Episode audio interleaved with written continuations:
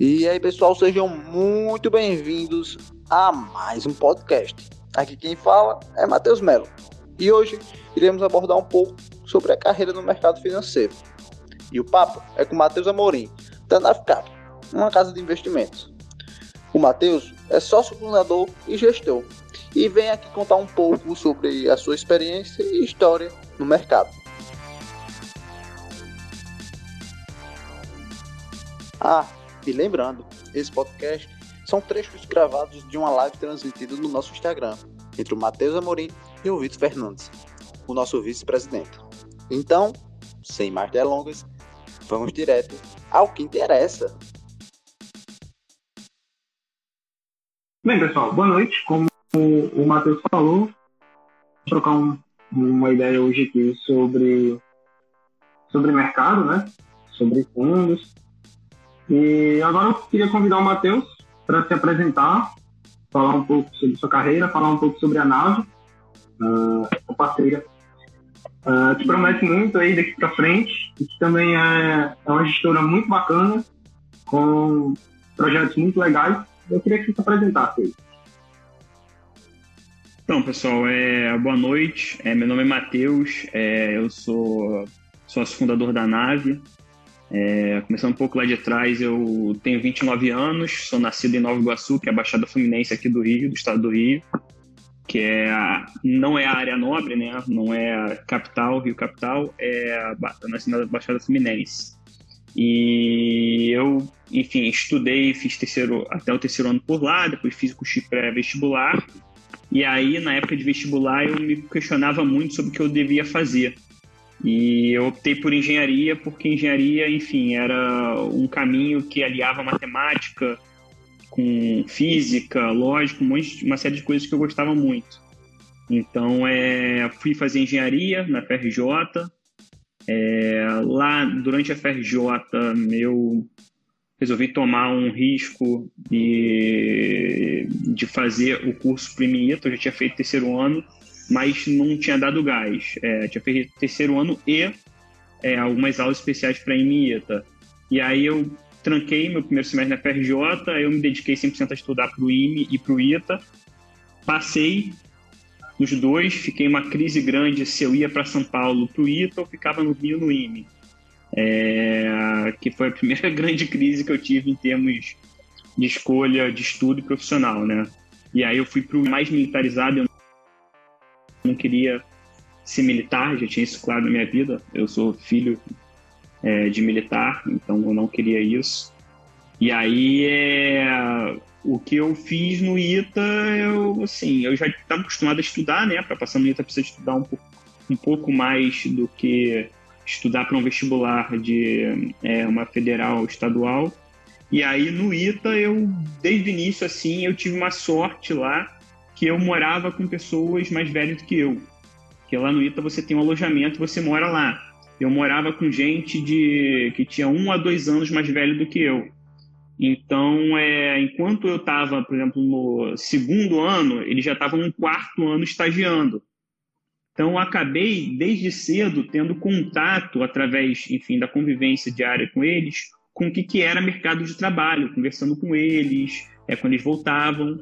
E lá eu tinha um apartamento lá que eu morava é, do ITA, uma distinção clara entre quem fazia engenharia e quem fazia consultoria estratégica, que é, é McKinsey, Bain Company, é, BCG, Hutchinson, e que então era distinção muito clara entre quem fazia, trabalhava numa empresa e quem fazia consultoria estratégica no mercado financeiro. É, e aí eu comecei a ser é, me identificar com o mercado financeiro pelo desafio, pela questão de você sempre fazer uma coisa diferente, de ser algo mais é, mais é, mais dinâmico, você cobrir muitas coisas diferentes da economia real, enquanto muitas vezes nas empresas seu foco é só obedecer uma linha de processo. Então o que eu fiz basicamente, eu comecei a estudar mercado financeiro. Então durante o curso do ITA seja, cursando ITA, que, enfim, já era é, desgastante, eu comecei a estudar. E aí eu me lembro livros sobre investimentos famosos. E aí eu conversei com o pessoal já, falando, cara, que é importante eu ler? E aí eles falaram, cara, antes de tudo, ler sobre contabilidade. O prazo, curto prazo, se você tem que ser alguém focado em, é, é, em, em empresas, em setor, isso e aquilo, você tem que entender de contabilidade. E aí eu comecei a estudar sobre contabilidade, eu peguei a, o CFA nível 1, toda a matéria, li, li tudo. Enfim, a minha rotina era pesadíssima, eu acordava cedo, ia para aula, voltava da aula. É, quando não tinha aula à tarde, eu ficava a tarde toda lendo, estudando. Acabava isso, eu tinha que estudar para a faculdade.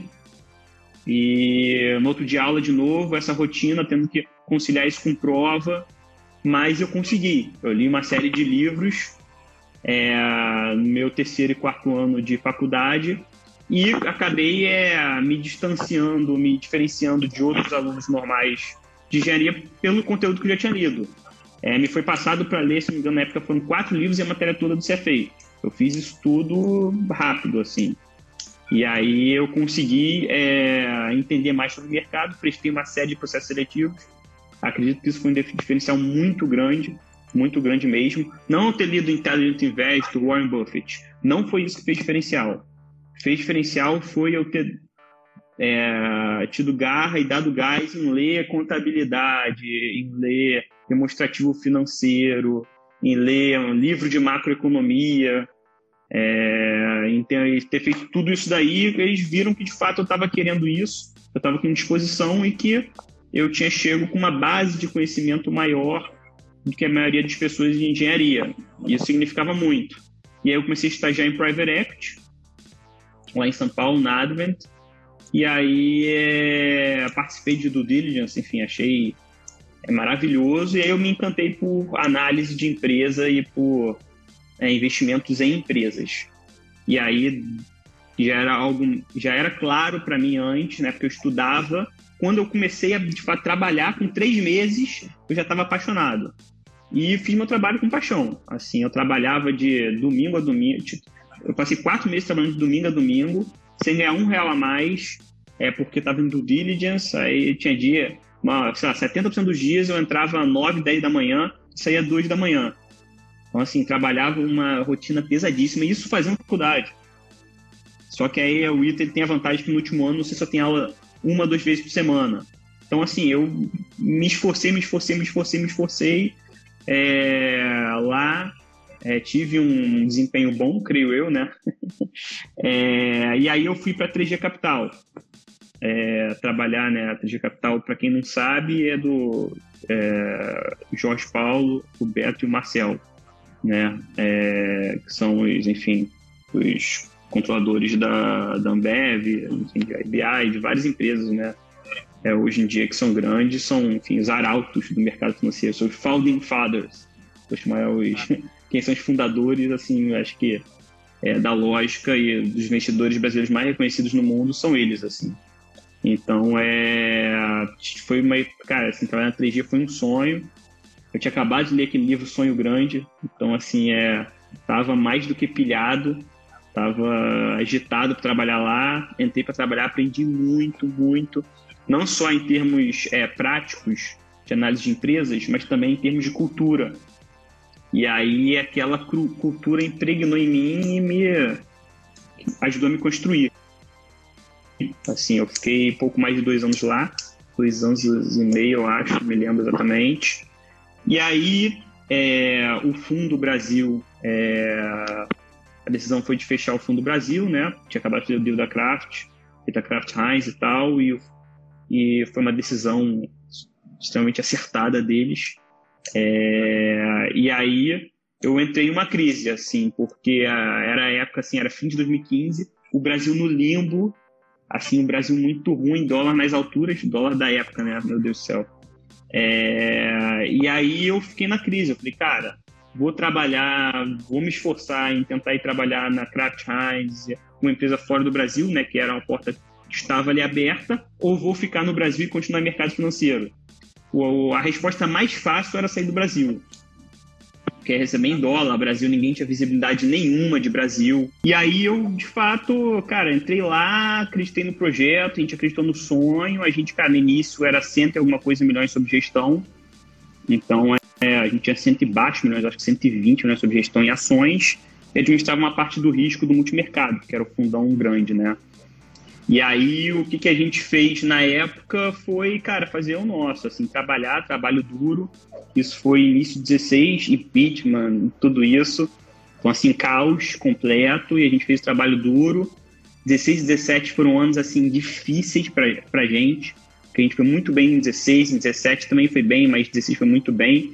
E não captava, mas a gente manteve o, o, o sonho, manteve o esforço, trazendo gente, é, na época, pô, não tinha recurso para pagar a galera bem assim.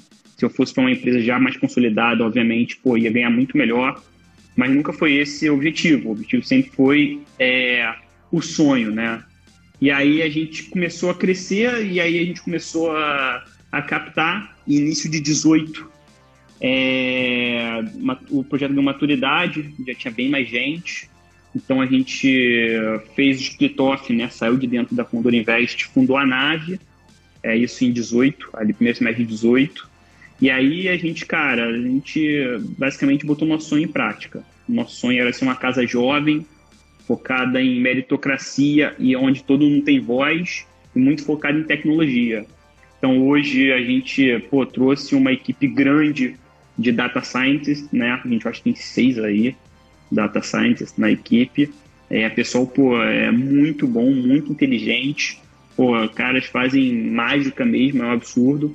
E, cara, e assim, é, hoje em dia a gente está com ali próximo de 6 bilhões sob gestão. É, então saiu de 100 uma coisa milhões para 6 bilhões, é, multiplicou por foi 50 vezes. É isso. Então a gente já é uma casa assim com é, reconhecida, respeitada, é, com uma massa crítica boa. Gente hoje em dia tem aproximadamente 40 pessoas na empresa, saímos de 5, na época, se não me engano. Eu acho que era 5, Jorge, Valdir, eu, é isso mesmo, 5 pessoas. E é isso, cara. Então, é a minha trajetória foi essa. Eu acho que pontos importantes que eu destacaria, cara, sempre foi sonho. Então, assim, mercado financeiro não é glamour, é zero glamour. É, só é glamour mercado financeiro quem vive é, vendendo. Quem vive participando só de evento, fazendo live, vende, vende, vende. Mas o mercado financeiro de verdade é 80% trabalho duro, 90% trabalho duro, estudo.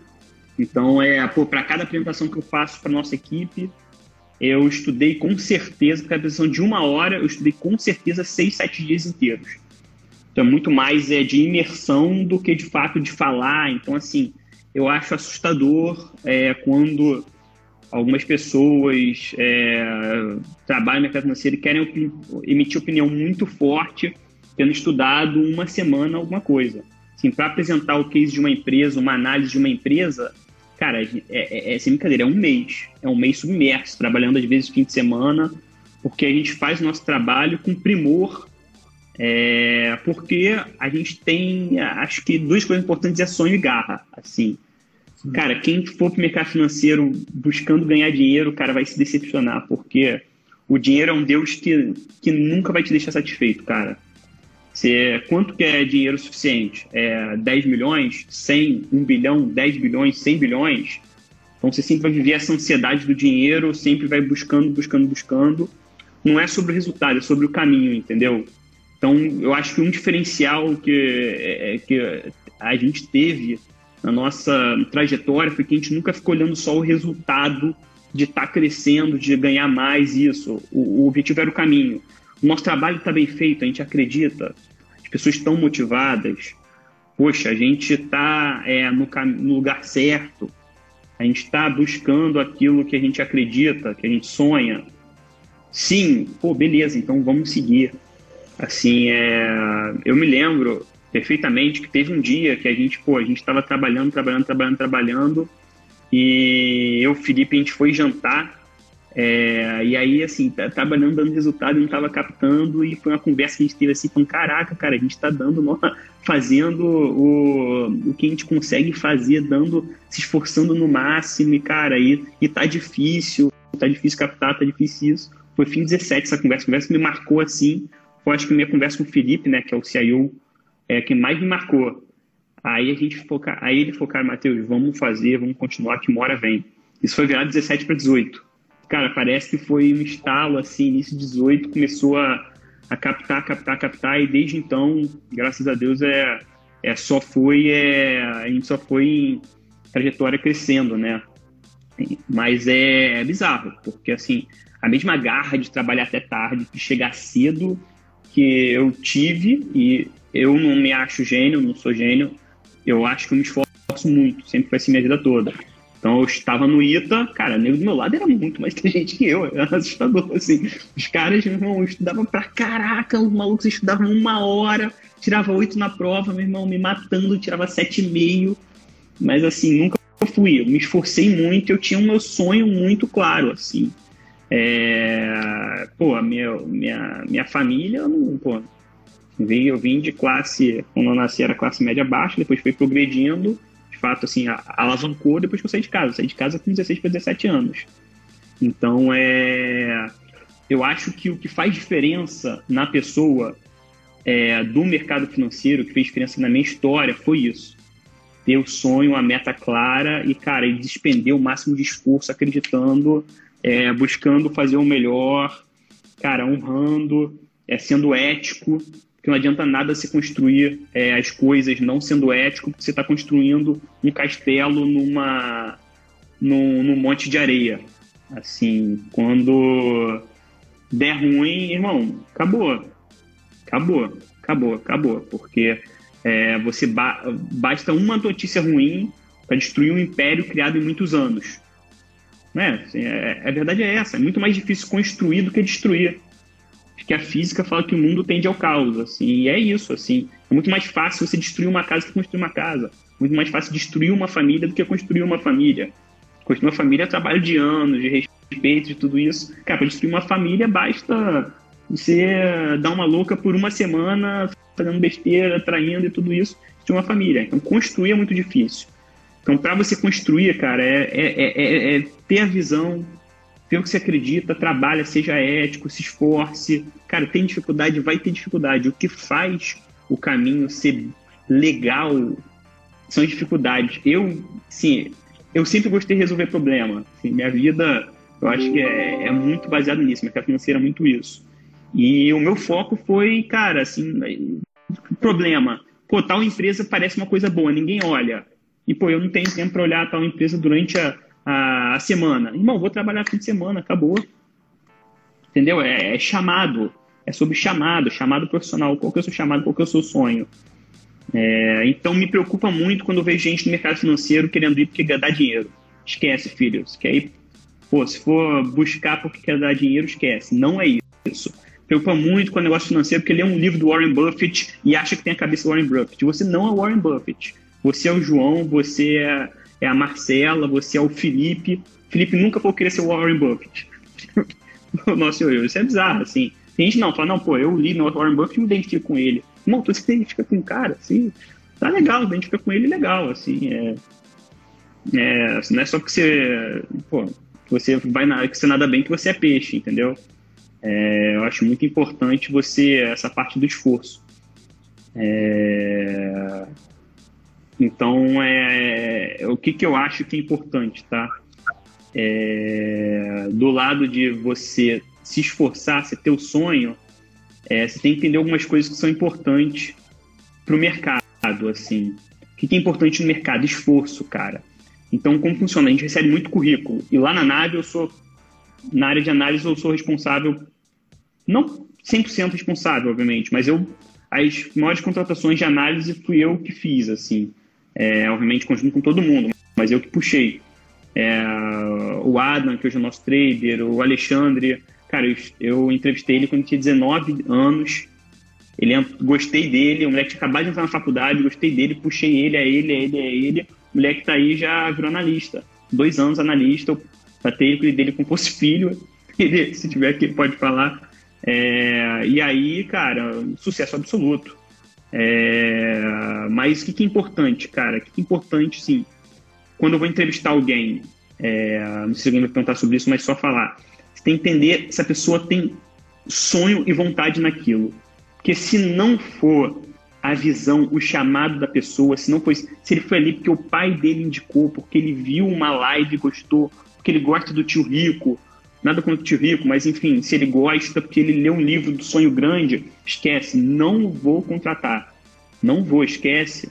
Agora, se o cara respira, se ele gosta daquilo, se ele ama, se ele tem. Pô, cara, isso daí é um indicativo muito grande, porque se precisar se esforçar mais, ele vai se esforçar mais. Se precisar ficar até mais tarde, ele vai ficar até mais tarde, não vai ficar reclamando da vida. Ele não vai ficar falando, pô, hoje é quarta-feira, mal posso esperar sexta-feira para acabar esse inferno. Cara, mercado financeiro não dá isso, cara. Não dá para você trabalhar infeliz.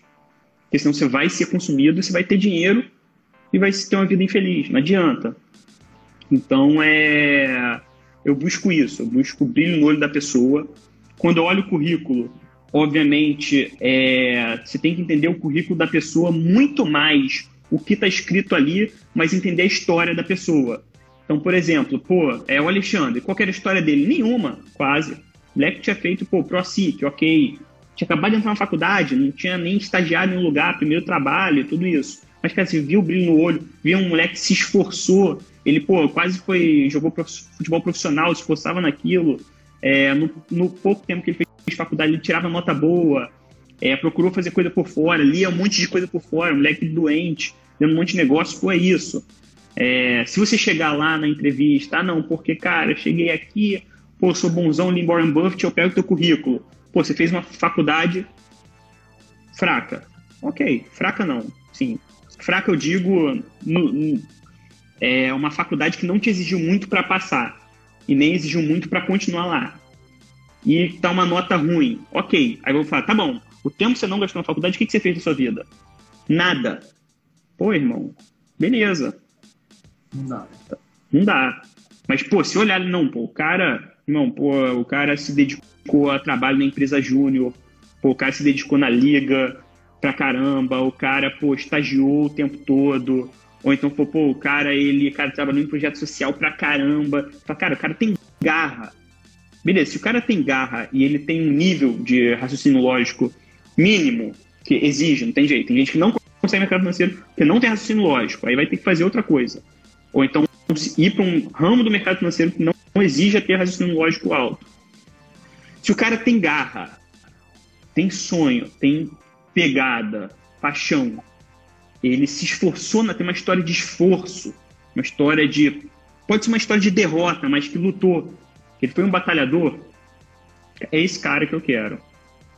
Não precisa ser o cara nota 9,5 na, na melhor faculdade do estado dele, que tirou é, medalha de ouro. Não é isso. Não é isso, não é isso, não é isso.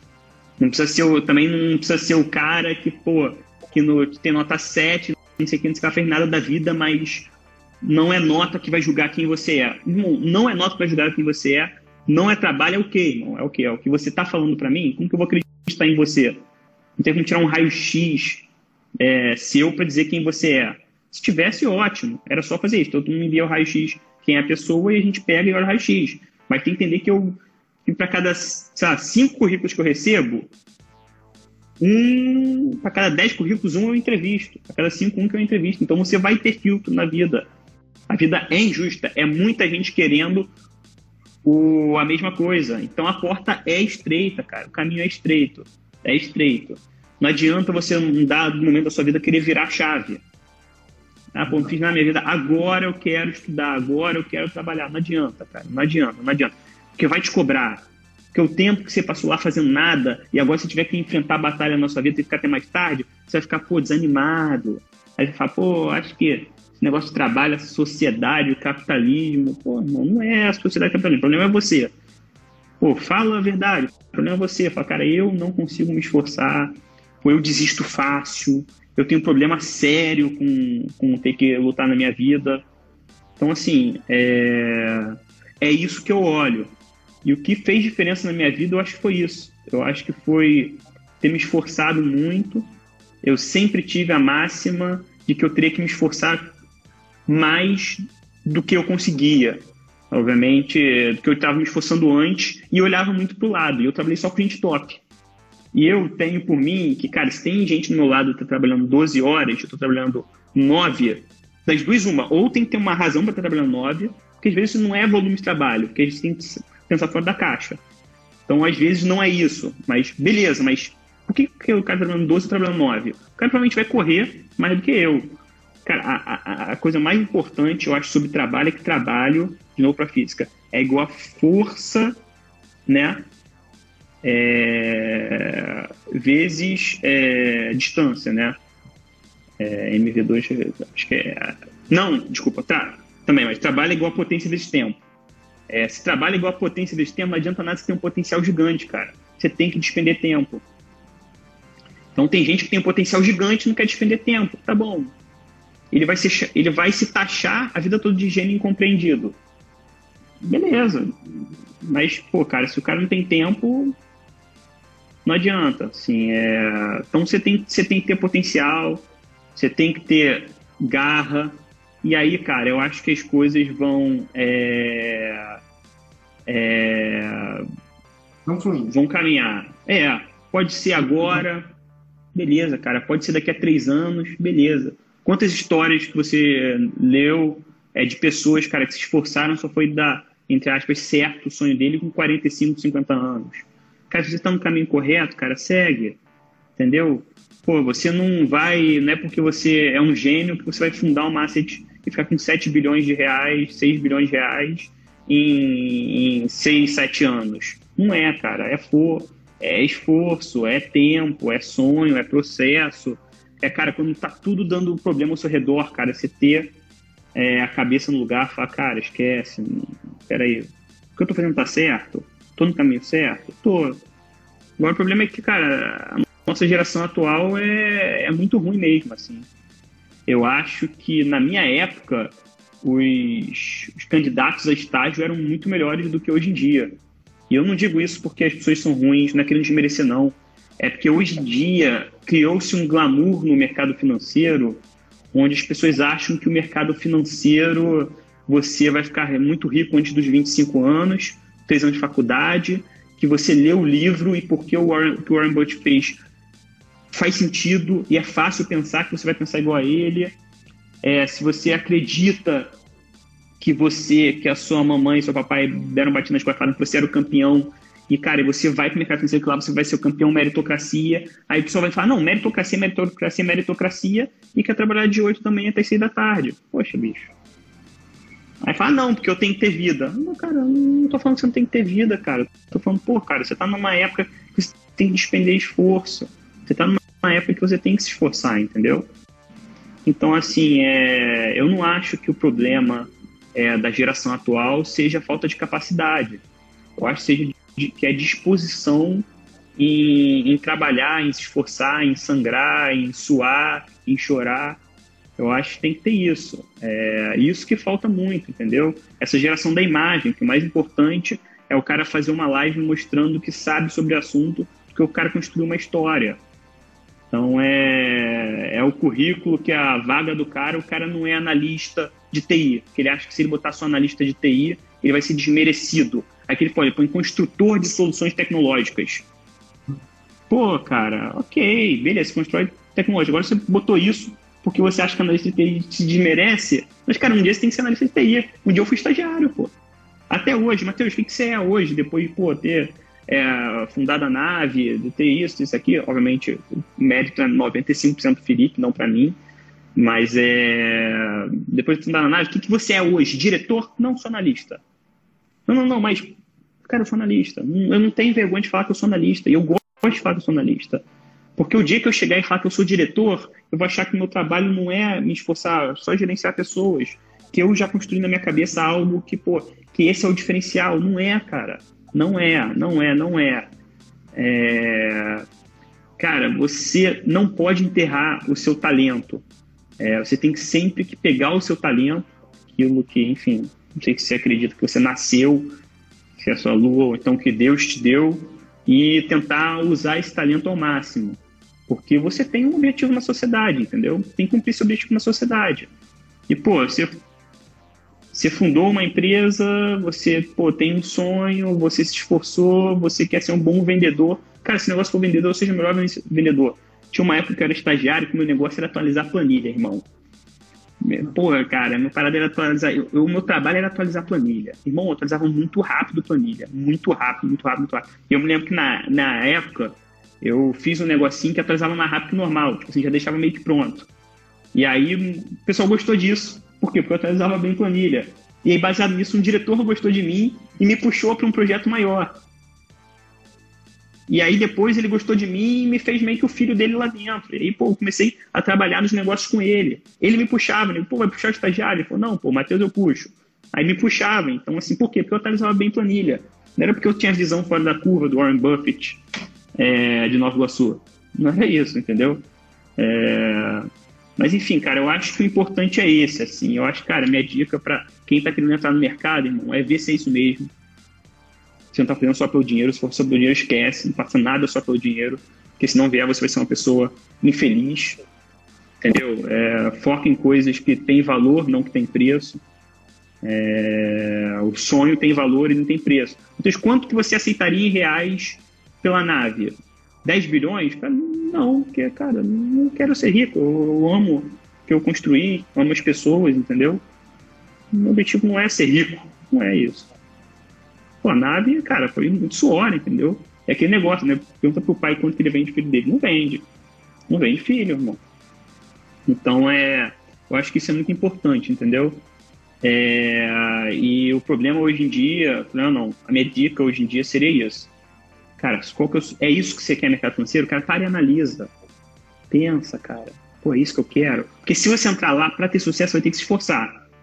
E você vai ter que se esforçar apaixonado e feliz porque te exige isso. Não, se você é apaixonado, é feliz, corre atrás do sonho. Pode vir com 22 anos, com 23, com 27, 28, 30, mas vem, cara, vem, vem, vem. É... A vida, ela é injusta, ela é difícil, mas é o mercado financeiro, ele tem uma coisa que é muito interessante, é que ele valoriza resultado. Então, pô, Cláudio, meu Deus, entrou. É, então, assim, eu tive muita sorte na vida, obviamente. Não só por ter nascido onde eu nasci, ter, uh, por mais que não tenha ter feito uma faculdade de graça, é, eu tive, enfim, é, eu, pô, meu pai podia me, me, me, me, bancar, entendeu? Fiz um colégio bom. É, então eu tive muita sorte, tive sorte com meus chefes, só tive chefe sensacional. Não tem um ai de nenhum chefe meu. Não tem problema falar que o cara era chefe. Não é chefe, irmão. O maluco é chefe chefe, manda. Pô, é... só tive chefe sensacional, trabalhei em empresas ótimas. Então, eu sei que eu tive muita sorte. Então, eu falar de meritocracia para mim é fácil? É fácil, óbvio, porque eu tive as oportunidades para despender esforço. Mas, é... Mas, cara, se a gente não acreditar que o nosso esforço vai ser recompensado, é... você perde o sentido de se esforçar. Você perde sentido de se esforçar, cara. Você entra na toca, irmão. Entra na toca, pô, vai jogar na loteria.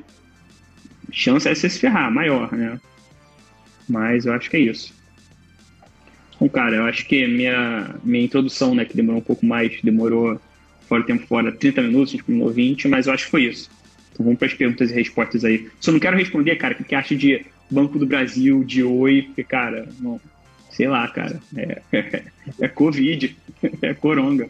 Mas fala aí. Pode deixar. É até bom você ter dado essa estendida, porque o pessoal percebe que o mercado financeiro não é esse glamour que, que tem, foi construído essa fama, uh, que também não é um bicho de sete cabeças, que ninguém é. consegue entrar, que precisa ser um economista para entrar. Você mesmo veio da engenharia, deu duro e conseguiu. Aí, uh, é até bom esse ponto. A Kessia estava perguntando, já que a gente entrou no assunto de formação, a Kessia estava perguntando quais livros você utilizou no início da carreira. Você indicaria para quem está começando no mercado?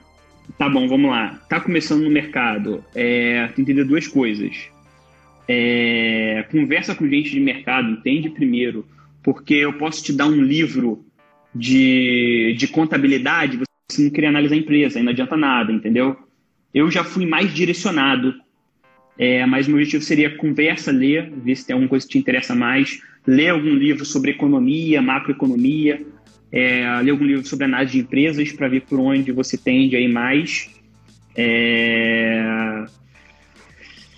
Ou, e, né, faz, tem alguns cursos muito legais, cara. Tem um curso da ProSIC, cara, que eu sempre recomendo para todo mundo, é o Master in Financial. É um curso que ele dá uma, um overview, uma visão 360 do que, que é o mercado, e aí você consegue olhar para economia, você consegue olhar para macro, para micro, para análise de empresas, você consegue olhar para tudo e você ali ajuda a se identificar, entendeu? Mas é, eu recomendaria isso. Pô, pega um livro de análise de empresas, é, contando história, mais história, entendeu? Pô, é, tem Intelligent Investor, que é um livro, tem aquele é, é, Good Not Great, tem aquele Build to Last, tem o tem, tem esses livros assim, sabe, de tipo de grandes empresas, o que, que são grandes empresas?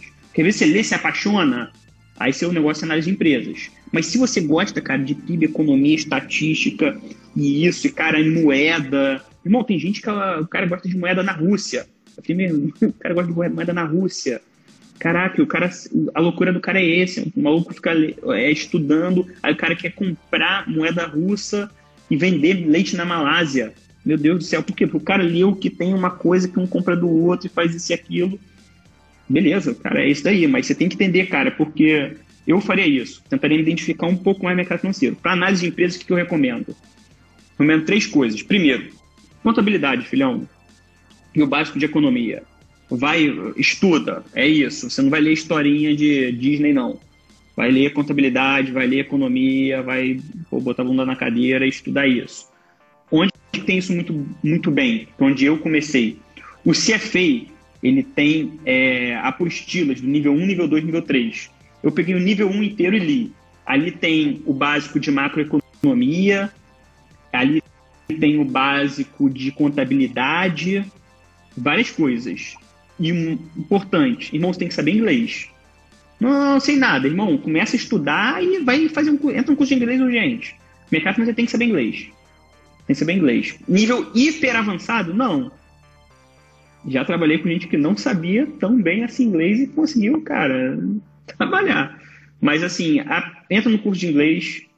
É, se for análise de, de empresas, eu faria isso. Pega CFA, que é uma prova, nível 1, pega todos os livros apostila, irmão, vai ser um calhamaço desse tamanho daqui. E lê, lê, lê, lê, lê, lê tudo, pô, começa contabilidade, é, foca em é, é, é, a parte de portfólio management, que é análise de portfólio, faz isso. Terminou isso, lê valuation da Modaran, lê valuation da McKinsey, e aí depois, irmão, seja feliz. Lê Intelligent Investor, lê Ben Graham, lê é, é, Warren Buffett, Peter Lynch, vai nesses caras, legal, ótimo. Mas, cara, primeiro pega o básico. Se você quiser de fato entrar nisso, é, eu faria isso. Eu valorizo muito quem, é, quem eu falo isso e faz. É, porque você vê que o cara de fato quer. Que é chato contabilidade, mas se o cara quer, ele faz, entendeu? Vai ser isso. Massa. Uh, Matheus, voltando novamente no processo de, de, seleção. Pessoal, tem muito interesse nessa área, nesse tema. Você já falou de algumas competências que a nave busca, você e a nave buscam, que é principalmente o interesse, é a mãe de todos, a dedicação e o interesse. Uhum. Mas voltado voltado para a técnica em si. Quais são as, as competências que você busca no, no estagiário, no cara que chega para você e diz, eu quero trabalhar na sua equipe? E procura algo específico, um VBA, um Python? Não, é o maluco tem que saber, tem que saber somar, subtrair, multiplicar, dividir. Os caras vão souber isso, souber interpretação de texto. Se o cara souber conversar, sentar com uma pessoa e conversar com uma pessoa, que ele souber se portar socialmente, ok, tá bem. O cara sabe VBA, eu não sei VBA, irmão. Mal vou saber VBA, eu vou falar, pô, maneiro, irmão. Boa sorte. O cara sabe programar em C, pô, legal, irmão, eu não sei não. Entendeu? Eu acho, cara, que é muito. que não é a competência técnica que vai fazer você. Porque assim, bem ou mal, cara, você sabe somar, subtrair, multiplicar, dividir, tá bom. Você não precisa saber. Nem Bhaskara eu uso, acredita? Caraca, tinha que usar, mas nem Bhaskara eu uso. Então, se você. É, é isso. Se você souber fazer essas operações, se souber inglês, é... para entender o básico, para ler, entender e arranhar, é... se você é... tiver um raciocínio lógico bom, isso que eu testo, tá? É coisa que eu testo em competência, mas é não uma competência, porque eu não sei, eu já li estudo sobre isso, se a pessoa nasce ou desenvolve, né? Dizem que a infância faz muita diferença. Então, meu filho, meu irmão, vai engolir Lego. Né? Lego de videogame dizem que ajuda a raciocínio lógico. Já faz sentido, né? Mas é. Se a pessoa tem raciocínio lógico bom, meu irmão, tá ótimo. Pô, o cara estudar VBA. Não estuda VBA, cara. E não é esse o foco. O foco não é você saber mais ser. Isso é legal, é legal, cara, mas aí você aprende, entendeu? Tudo que é possível você aprender é, sozinho, tá ótimo. O que não é possível você aprender sozinho é o que? É a vontade, garra, raciocínio lógico, não sei. Entendeu? É isso. Sei. É, Matheus, a galera do Data Science tem um tempinho que estão falando nesse pessoal aí no mercado. É, uhum. Aqui na nossa liga tem um pessoal que gosta da área, é, o que, que você fala dessa galera no mercado? Não só na nada, mas o que, que você acha desse pessoal do Data Science no mercado? Irmão, vocês são bravos, eu entendo nada que vocês fazem, mas não saem resultados legais, assim. É, mas, assim, é, sendo sincero, irmão, não tenho nada de programação direito, assim. Até entendo por alto, nego explica, às vezes eu viajo, tem uma reunião de data science que eles tentam explicar o que, que eles fazem. Até hoje eu estou em dúvida direito. Não, brincando, eu entendo sim, mas eu não sei programar direito, não. Mas assim, você quer data science, cara, tem que entender, porque assim, uma coisa é a empresa falar que tem uma área de data science, aí você vai ver tem um, dois escalando lá, né? É... Não, não é isso. Assim, outra coisa é quando a empresa tem uma equipe grande de data science, é, dar ouvido pro pessoal. Porque às vezes o cara tem um ou dois data scientists para ser usado ali meio que de ferramenta das pessoas. Eles não têm a liberdade de construir alguma coisa. É, mas, enfim, é, se você quer entender Data Science, tem o Antônio Lobato, ele é um mago, tá? Ele trabalha lá na Navia, adiciona ele no LinkedIn, eu acho que o Instagram também tem, é, aí derruba pergunta para ele. Mas, cara, o que, que eu digo, tá? Vá para um lugar que valoriza. Porque não é. To... Tem lugar que fala, ah, a gente quer um data science. Quantos vocês têm? Nenhum. Quantos vão contratar? Ah, só você para ver como que é. Esquece, não, não vai. Não vai, não vai, não vai. Vai para um lugar que você vai ser valorizado. Vai ser valorizado. Eu acho que o data, eu acho que daqui a 15 anos, não sei se menos, vai ter um analista de ações e um data scientist. A nossa cabeça é meio que essa. Por quê? Porque, cara, assim, a quantidade de dados. Cara, teve uma vez, eu fazia um negócio eu pegava um dado num site, organizava, Irmão, eu juro pra você, eu demorava, tipo assim, seis horas pra montar a planilha. E eu fazia isso duas vezes no mês. Irmão, o maluco, em três horas, fez um programa que ele aperta o botão. Ele só aperta um botão. Aí já vai lá no, no site, puxa o dado, organiza, puxa e correlaciona. Pô, maluco muito bravo, irmão. Mas eu diria isso, cara. Se tiver dúvida, fala com o Antônio Lobato. Agora vai para um lugar que de fato esteja no gene da empresa Data Science entendeu? Se não tiver no gênio da empresa Data Science, pô, cara, tu vai perder tempo, tu vai se estressar, tu vai estar tá com um sonho ali forte, o nego vai te escantear, o nego vai olhar você como um cara da programação, entendeu? Não é isso, cara. Tem que ser alguém que te abraça e fala, cara, você tem mais a falar do que eu. O que, que você acha que tem que ser feito? Acho que é isso. Entendo. Matheus, uh, você está no, no, aí na região Rio de Janeiro, São Paulo, né, é o, é o berço, é o foco do mercado financeiro aqui no, no país, todo mundo sabe disso. É, mas a gente está aqui no Nordeste, eu pessoalmente, e a maioria do pessoal que está assistindo está aqui no Nordeste. O que você disse para a galera que está fora do eixo Rio-São Paulo? Acredita, acredita como se você estivesse dentro do eixo, porque vamos lá, você está no eixo Rio-São Paulo, é, te facilita porque você tem mais oportunidades. certo? Obviamente. É, não estar no eixo de São Paulo te põe menos oportunidades, obviamente. Mas também te faz é, se esforçar mais, entendeu? Para estar. Como assim? Você não tá com aquela facilidade, não tá com a comida pronta, você vai caçar, entendeu?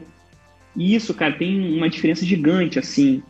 Hoje o meu estagiário, ele é de Pernambuco, Petrolina, se eu não me engano, o Diego. E o Adam, que eu puxei, que eu acho um monstro, ele é do Ceará. Qual que é a facilidade? Ele está, um, tá, um era do ITA, o outro no IME. Estava no, Rio, no eixo Rio-São Paulo. Mas eu acho que vai ter uma mudança relevante é, no mercado de trabalho, depois desse coronavírus, que a distância física eu acho que vai começar a ser menos importante. Então, é algo que eu via como dificuldade, que hoje em dia é possível, é, por exemplo, fazer um estágio remoto. E bem ou mal, cara, empresa de mercado financeiro tem recurso. Cara, a empresa não vai ser nada mandar um avião te pegar aí, não mandar um avião te pegar, né? Mas pagar uma passagem que você via uma vez por mês, ou então duas vezes por mês, vir e voltar. A gente tem recurso.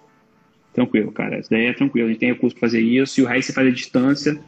É, a gente já funcionava remoto, né? Porque a gente tem Rio e São Paulo e a gente trabalha remoto. A gente tem tipo um, um painel de videoconference que é o dia todo ligado para o escritório de São Paulo no escritório do Rio e vice-versa. O escritório de São Paulo tem um painel que ligado no escritório do Rio o dia todo. Então a gente já trabalha muito remoto assim.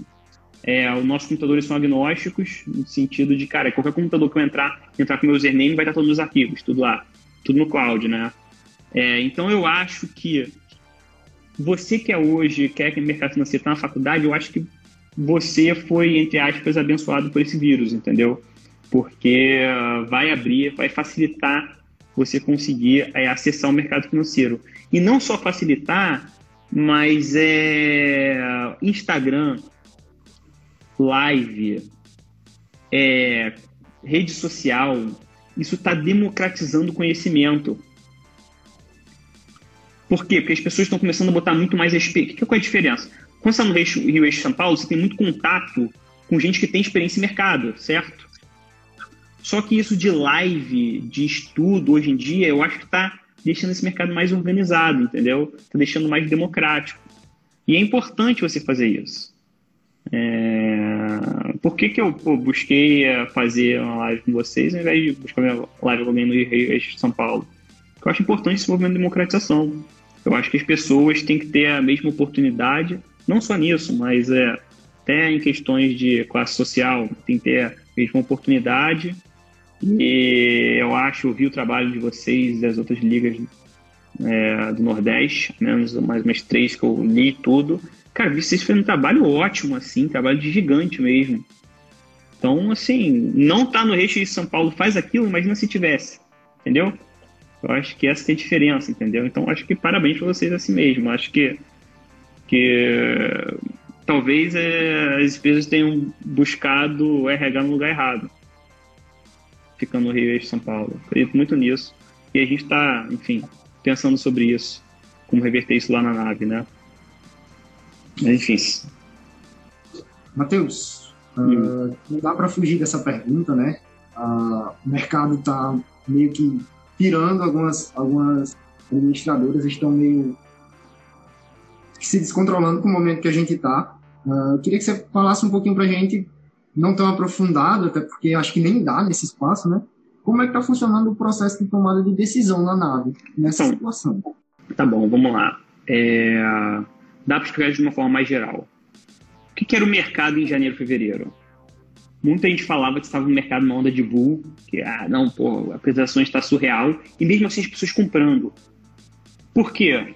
Não, se você está numa festa, tá todo mundo batendo palma, tu bate palma no susto.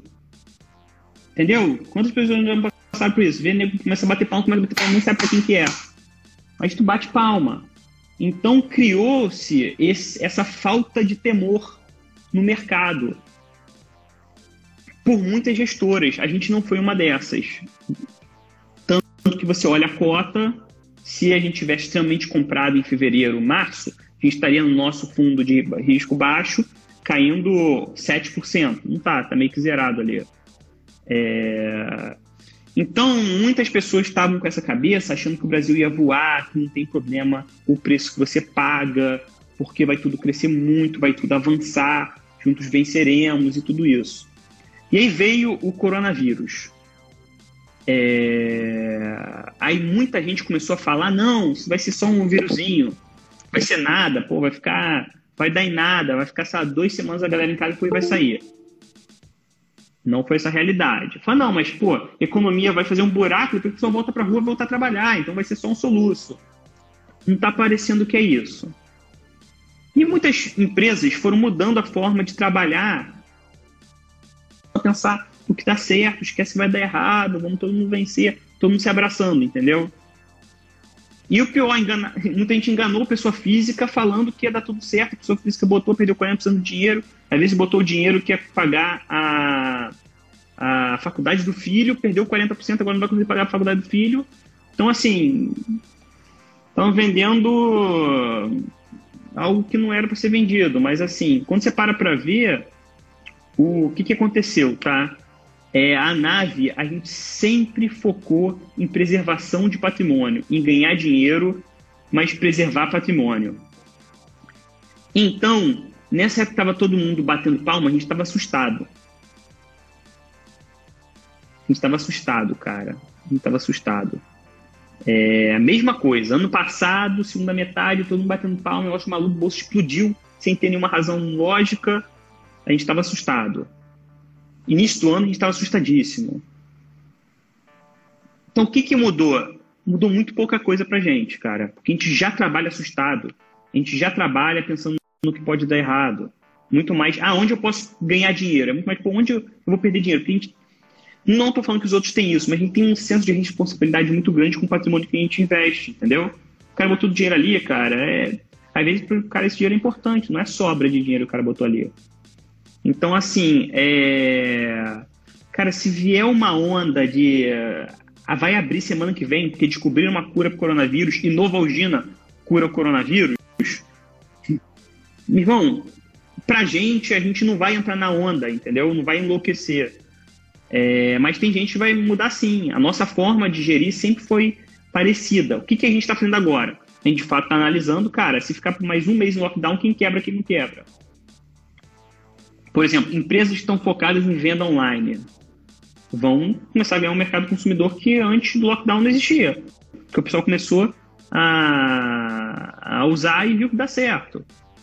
Entendeu? Qual que vai ser a frequência em shoppings depois? Não sei. Qual que vai ser a quantidade de carros na rua depois? Não sei. Então as coisas a gente está um pouco mais cauteloso, não dizendo que a gente não investe, mas só cauteloso, entendeu? É, eu olho energia elétrica, saneamento, óleo e gás, só eu, mas eu ajudo no setor de distribuição de combustível, é, educação e dou pitaco em outras coisas. É, mas assim, o que a gente faz hoje, a gente trabalha hoje com mais medo que a gente já tinha. Entendeu? A gente não estava batendo palma. Se não tivesse entrado o coronavírus, o mercado tivesse explodido, a gente estaria para trás, eu acho. Mas não aconteceu isso, cara, a gente não tá muito pior. O que me assusta só é, é por exemplo, é, teve gente que investiu em fundo que caiu 50%, 60%, e as pessoas falam, e o cara fala, não, pô, tá tudo, tá tudo ok, relaxa, passar, irmão, é bobeira, bobeira, irmão, milhão de, não sei quantos milhões de empregados Estados Unidos é bobeira desde quando? Então a gente, a gente trabalhava com esse cuidado e continua trabalhando com esse cuidado, entendeu? Eu acho que é isso. O tempo tá até um pouco já estourado. A gente tem tempo para mais uma pergunta? Tem, cara. O mim tá tranquilo. Cara, a Grace, a Grace inclusive ela é conselheira lá da, da UFPB uhum. então uhum. da Liga aí, do Nordeste. Ela quer saber como que tá a organização de gestão dos ativos da nave hoje. Cara, organização de gestão de ativos, tem que entender assim, você investe, isso vale também até para pessoa física, assim. Você investe sempre tentando espalhar o seu risco. Porque o objetivo não é você dobrar o patrimônio. Não é, tipo, get rich or die trying. O objetivo não é esse. O objetivo é você ter uma boa rentabilidade com um risco bem estudado e bem é, gerido. Então, a gestão de ativos atuais, a gente não está focando, só em commodities. Não, não é só isso. A gente não está focando só em transmissão de energia, que é zero impactado, porque é receita fixa e custo fixo, então vai ter o mesmo lucro. Está focando nisso. A gente está focando de fato a nossa gestão de ativos, não sei se é assim você está perguntando, é, a gente está é, focando em ter um portfólio balanceado, é, não está nem tomado bizarramente comprado, exposto, nem bizarramente infinitamente defendido. Está bem balanceado, tá? Hoje em dia a gente está bem balanceado, é, com um pouco de commodities, com um pouco de energia elétrica, é, tem sim varejo. Então, assim, está bem balanceado. Empresas que a gente acha que vão vencer, vão continuar e possivelmente até se fortalecer depois dessa crise. Entendeu? Porque você tem que entender que essa é uma crise muito perversa, cara. Porque é uma crise que ela mata os fracos tudo aquilo que mata os fracos é muito perverso, né? O próprio vírus, ele é muito perverso, né? Ele ataca muito idoso, obeso, quem tem alguma comorbidade. É, mas essa é uma crise muito perversa porque você passou três meses sem faturar, se você tem balanço, eu digo, se você tem acesso a financiamento com um banco grande, se você tem dinheiro em caixa, você vai conseguir sobreviver. Você queima nisso, certo? Você usa isso daí para poder é, sobreviver. Se você não tem isso, se é um negócio pequeno, se você trabalha você, seu tio, sua esposa, e você não tem esse balanço, não tem acesso a esse financiamento, a tendência é que você morra. É, então, é, é, um, é um vírus com um efeito muito perverso para a economia, porque ele limpa quem está menor. É, dado que ele, enfim, é, que ele limpa quem está menor, você tem que ter sempre essa na sua cabeça o que de fato está é, tá acontecendo no, no mercado, o que está acontecendo na economia. Então, sim, é... não sei, cara, eu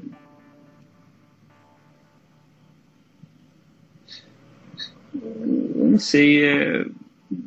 enfim, não sei, cara, eu acho que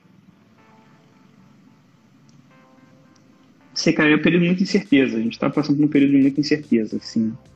É, acho que a gente vai sair de uma forma, de uma forma diferente que a gente entrou, para pior, eu acho. E eu acho que tem que ter, de fato, um foco de todo mundo em contribuir, entendeu? Para os fracos não morrerem, assim mesmo. No sentido geral, assim. Eu acho que o foco tem que ser isso. Quem tem mais divida quem tem menos, quem tem menos não tem vergonha de falar que tem menos. Cara, para mim, é... o vírus está sendo isso. Eu não respondi a pergunta, né? Falei, para nada a ver, né? Mas é... acontece. Mas, mas segue aí, próxima pergunta aí, fazer mais uma. Vamos lá, vamos lá, mais uma. Cara, o que você. Como é que vocês preparam para. Na análise em si, na análise prática, na hora da crise. O que, que vocês falam? Não só essa, não exatamente esse momento, mas um momento ruim que o mercado... Tá cabeça no lugar. cabeça no lugar. É, como eu já falei, assim, se você se agarra é, no com, só no quão você está dando de rentabilidade no dia, na semana, se você se agarra, se você vai ganhar mais ou menos mês que vem, porque a crise veio e o seu fundo onde estava subindo 20, você ia ganhar, sei lá, um milhão de reais, agora está caindo 20, você vai ganhar 150 mil reais, o seu psicológico fica muito afetado, tá? Por quê? Porque você, o seu foco está ali no curto prazo e é algo que pode sumir. Quando você tem o foco num sonho, uma visão de médio e longo prazo, você não é afetado por isso, entendeu? De forma grave. Você consegue é, navegar na crise é, de forma sensata. Tanto que o objetivo de nave não é de nave espacial, é de navigate, de navegar. Então eu acho que a equipe tem que estar muito bem, é, com cabeça muito boa. É, você tem que estar fazendo um trabalho muito relevante em termos de é, análise a fundo, entender o que tem que ser feito, é o que está acontecendo e, cara, e ver que a, a, crise vai passar algum momento, enquanto isso você tem que se segurar mas o nosso foco é não desesperar, entendeu? É importante que o gestor, o CIO, transmita essa tranquilidade e que todo mundo tenha como visão o médio e longo prazo, não o mês que vem. Você vai ganhar mais esse semestre, semestre que vem. Porque senão você fala, cara, vou ganhar muito menos esse semestre. Meu irmão, e daí, cara? A gente vai ficar desempregada, brother. Esse milhão de desempregado. Pô, agradece a Deus aí que você tem um trabalho que tem isso. Vou, vou focar em, meu irmão, buscar o sonho. Que isso, cara? Crise é uma, é uma guerra, uma batalha. Se a batalha te afeta, te desanima, te destrói, pô, esquece. Não vai ser nem a crise às vezes. Às vezes vai ser teu chefe ruim, às vezes vai ser pô, um problema que, pô, você teve uma gripe e a gripe te, te derruba.